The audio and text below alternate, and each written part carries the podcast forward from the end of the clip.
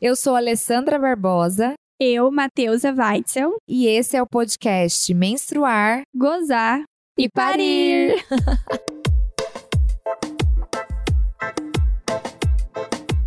Oi, gente! Oi, pessoal! Estamos de volta com mais episódio do Menstruar, Gozar Parir. e Parir.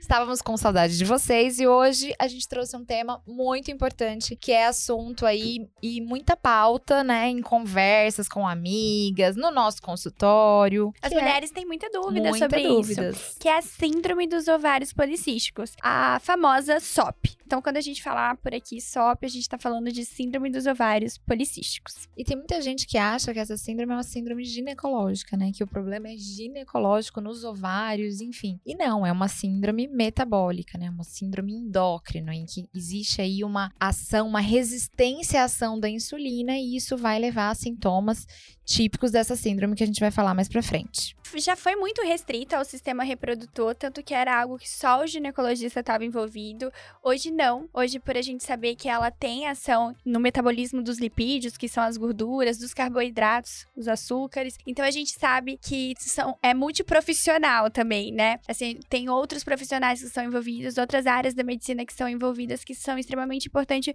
para o tratamento da síndrome dos ovários policísticos, que a gente vai falar lá na frente, que tem muita coisa diferente do que a gente imagina no tratamento. Mas vamos começar a falar o que é né? O que é a síndrome dos ovários policísticos? Bom, então a SOP é uma condição em que acontece um desequilíbrio hormonal, principalmente do hormônio androgênico, que é a, a, a, testosterona, seus precursores da testosterona. Às vezes a gente dosa só a testosterona e não, ela não está alterada, mas os seus precursores estão alterados. Então, como eu falei, essa síndrome metabólica é, endocrinológica vai fazer essa alteração na produção desses hormônios. Consequentemente, essa mulher vai ser hiperandrogênica, então ela vai ter sintomas desse excesso de testosterona, como e a gente vai falar no diagnóstico, como excesso de pelo, ganho de peso, algumas têm resistência à insulina e acreditam que essa resistência à insulina também seja causadora, né? O que, o que deflagra esses sintomas androgênicos. Então, acaba sendo tudo um conjunto ali de sintomas e sinais que a gente consegue diagnosticar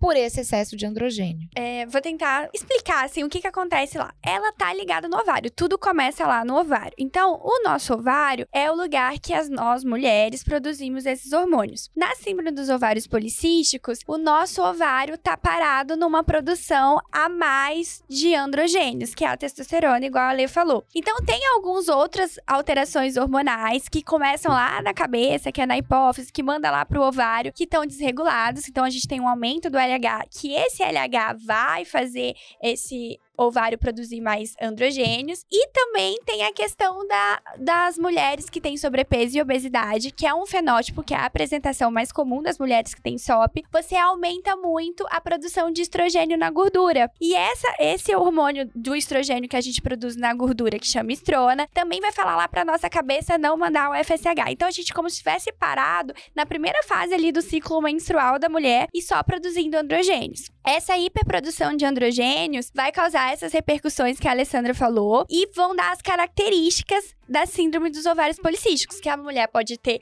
ausência da menstruação ou ciclos muito longos, os sinais de hiperandrogenismo, pode também ter a, a, os ovários micropolicísticos, que é bem famoso, né, a alteração da ultrassom. E aí quando a gente fala da insulina, tipo, ai, doutora, mas o que que tem a ver a insulina ligado à síndrome dos ovários policísticos? É porque a insulina tem o mesmo papel do LH, aquele hormônio que eu falei que lá na cabeça tá aumentado e vai fazer produzir hormônio masculino lá no, no nosso ovário. A insulina tem o mesmo efeito, então vai continuar esse ciclo vicioso do ovário a continuar produzindo mais androgênio lá no ovário, tá?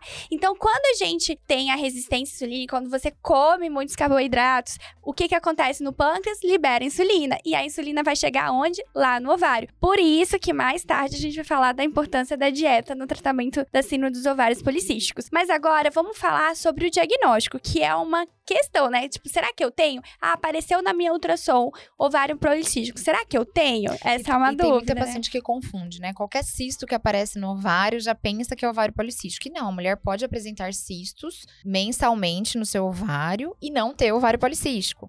E o diagnóstico também não é baseado nisso. Só né? numa Só ultrassom. nisso. Então, assim, na verdade, como é uma síndrome, é um conjunto de fatores ali que vão chegar a gente, né, a concluir que essa paciente tem ou não tem SOP. E é muito legal o que a Matheusa falou dessa questão do LH no cérebro, que vai ser, é, vai ter essa alteração na sua produção e vai influenciar no ovário, porque as mulheres ficam sem ovular muitas vezes. E aí elas têm dificuldade em engravidar.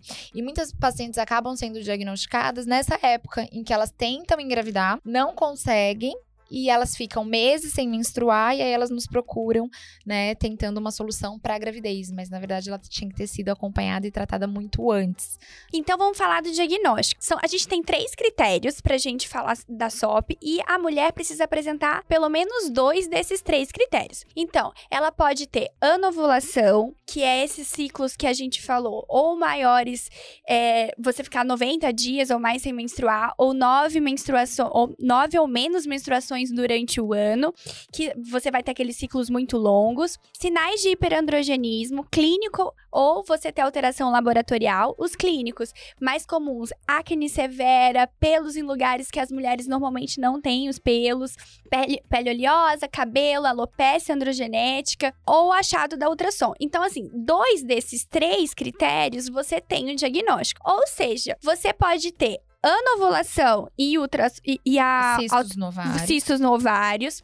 Você pode ter anovulação e sinais de hiperandrogenismo clínico laboratorial, ou você pode ter hiperandrogenismo e ultrassom sem anovulação, que é o mais o fenótipo mais raro, é a apresentação menos comum. Geralmente as mulheres que se alimentam bem e fazem atividade física acabam tendo esse Podem fenótipo, ter, né? Porque elas, exatamente. elas re- menstruam regularmente, mas elas têm ali uma acne, um acesso de pelo. Exatamente.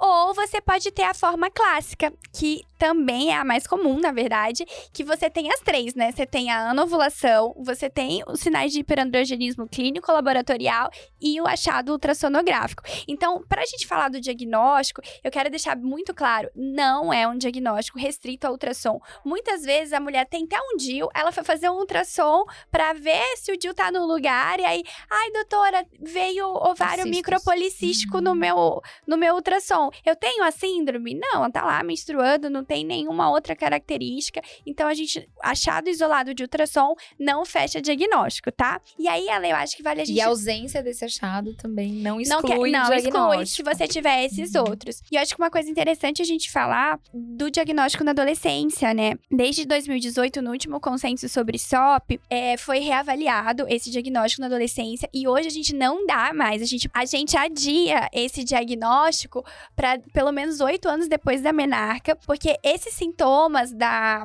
essas, esses sinais de acne, de pelo é comum, são comuns né? na puberdade e a gente já determinava que aquela mulher tinha SOP e muitas coisas são faladas pra mulher, inclusive assim, ó, você não vai mais poder engravidar, ou então tipo você não vai ter, Ou não você vai tem que tomar engravidar. anticoncepcional pra tratar. É. E a gente vai falar sobre o tratamento mais Isso. pra frente. E, e determinava que aquela adolescente era aquilo. Quantas hoje a gente escuta no nosso consultório assim, doutora? é, já me falaram que eu não vou poder engravidar, porque eu tinha SOP na adolescência, assim, né? Então hoje a gente. A gente já começa a fazer vários é, mudan o estilo, mudanças do estilo de vida daquela adolescente, mas a gente não determina mais ali na adolescência que aquela menina tem SOP. Então a gente adia esse diagnóstico para pelo menos oito anos depois da menarca, que é a primeira vez que a menina menstrua. É bem comum nos primeiros dois anos, pela imaturidade do eixo lá da hipófise para o ovário, onde a gente vai, vai mandar os hormônios para menstruar, a menina tem essa irregula- irregularidade menstrual. É comum acne na adolescência e também é comum achado de ovários micropolicísticos na adolescência, né?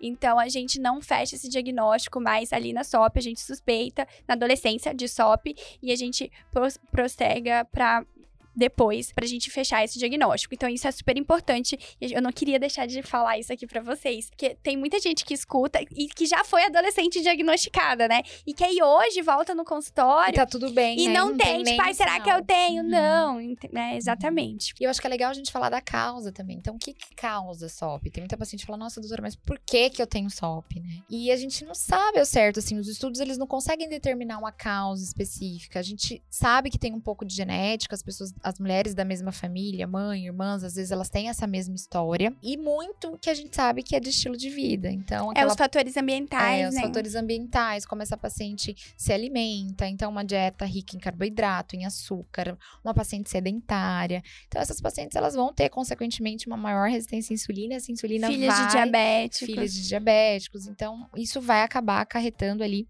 em algum momento da vida, às vezes ela não também não tinha adolescência e ela desenvolve na fase adulta porque realmente ela mudou o estilo de vida dela e esse estilo de vida ficou ruim pra surgir essa SOP, né? Normalmente na medicina a gente quer saber muita causa, né? Pra gente ir ali tentar tratar é, aquela parte específica, mas algumas vezes a gente vai fazer o diagnóstico. E para nós, médicas, que a gente fica estudando, procurando, para os médicos, pesquisadores, eles ainda têm muita dificuldade de qual que é o determinismo, né? Do que que acontece, por que que acontece a SOP. Mas a gente sabe que o tratamento tem uma repercussão muito boa. Então, como eu falei no início, é, a apresentação da SOP é comum em mulheres com sobrepeso e obesidade. Então, hoje, quando a gente pensa assim, SOP, qual o tratamento? É mudança do estilo de vida. Não é anticoncepcional como É, muita gente pensa. né? É, é mudança do estilo de vida. É realmente você olhar para sua alimentação, pro tanto que você se exercita e entender que isso realmente vai mudar.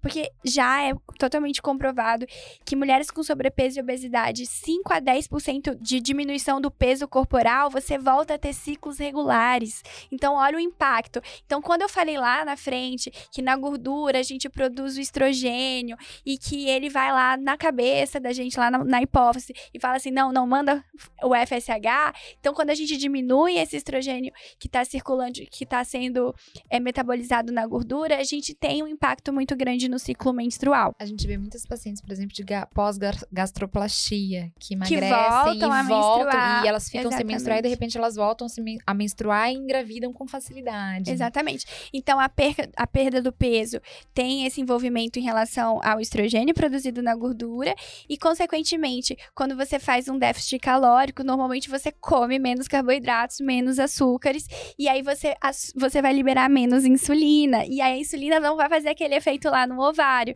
Então, só aí você vê como realmente tem muito impacto Dieta e a atividade física. dieta e atividade física. E assim, a gente sempre pede, né, para as pacientes que chegam com diagnóstico e não estão menstruando, e estão tentando engravidar, enfim, é, emagreça pelo menos uns 5 quilos, né? Então, se elas estão assim no sobrepeso, essa perda desse, de- dessa quantidade de gordura vai fazer ela voltar e, e muitas vezes a fertilidade voltar naturalmente. Exatamente. Então, assim, eu acho que vamos falar um pouquinho também, Ale, das repercussões da SOP na vida das mulheres, né? Então, tem a, a questão que é muito de estética, que é uma das coisas que levam as mulheres a procurar o ginecologista. Tipo, a acne, né? Então, muitas vezes, cabelo muito oleoso, chega até alopecia androgenética, acne, pelos, é algo que faz as mulheres procurarem.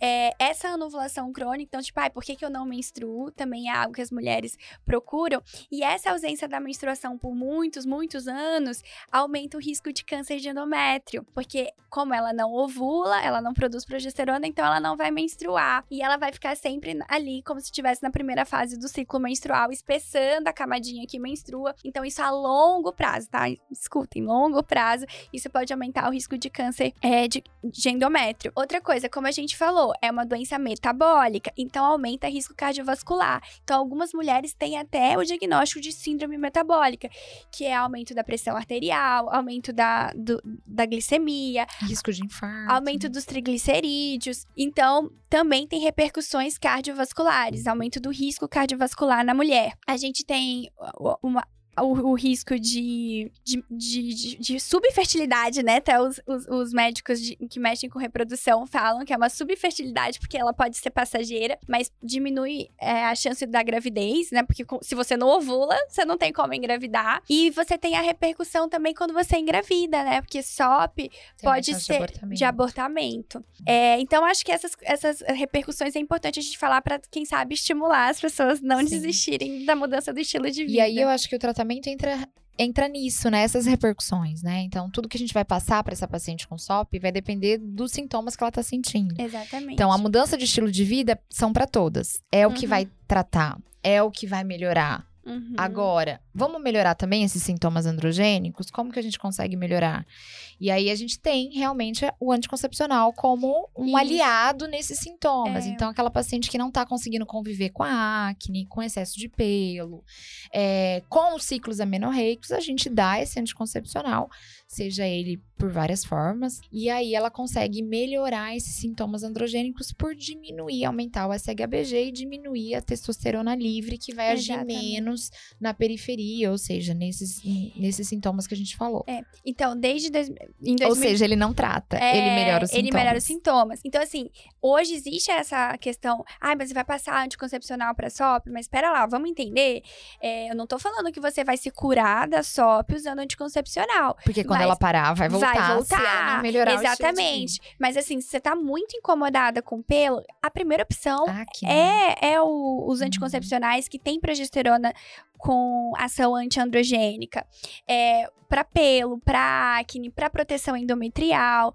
Então, assim, lógico, se você tem. Hoje, hoje até a gente tem, para mulheres que têm contraindicação ao uso de estrogênio, a gente já tem a progesterona isolada com efeito androgênico, que ficou sensacional pra gente tratar. E que melhora todos os sintomas. Que né? pode melhorar esses sintomas. Então, assim, o anticoncepcional tem o seu papel na SOP para o tratamento de sintomas. Aqui a gente não tá falando que ele vai curar a sua SOP, uhum. tá? E fora o anticoncepcional, a gente tem associação com outros antiandrogênicos quando a gente tem um insurtismo muito grave, porque tem mulheres que têm realmente a barba, o bigode. E fazem depilação a laser e não melhora. E não melhora. O pelo em volta dos mamilos, né? Uhum. Então, tem pelos ali na região lombar, pelo entre o umbigo e a região pública, que não são lugares normalmente que a mulher tem pelo. Então, a gente pode entrar com medicamentos antiandrogênicos para melhorar mais ainda. É, pacientes que têm essa resistência insulínica comprovada, a gente tem os, anti, os hipoglicemiantes né? que vão melhorar isso, que tem um impacto muito grande até na ovulação né? Na, fertilidade, na fertilidade. E também na, na, na, questão do risco de diabetes no futuro, né? Exatamente. Porque essas mulheres acabam desenvolvendo um maior risco de, diabetes. E esses hipoglicemiantes orais já foi comprovado que aumenta até a sobrevida dessa paciente, a expectativa de vida dela. Então é muito legal. E para as mulheres que querem engravidar, então assim, para engravidar, precisa ovular.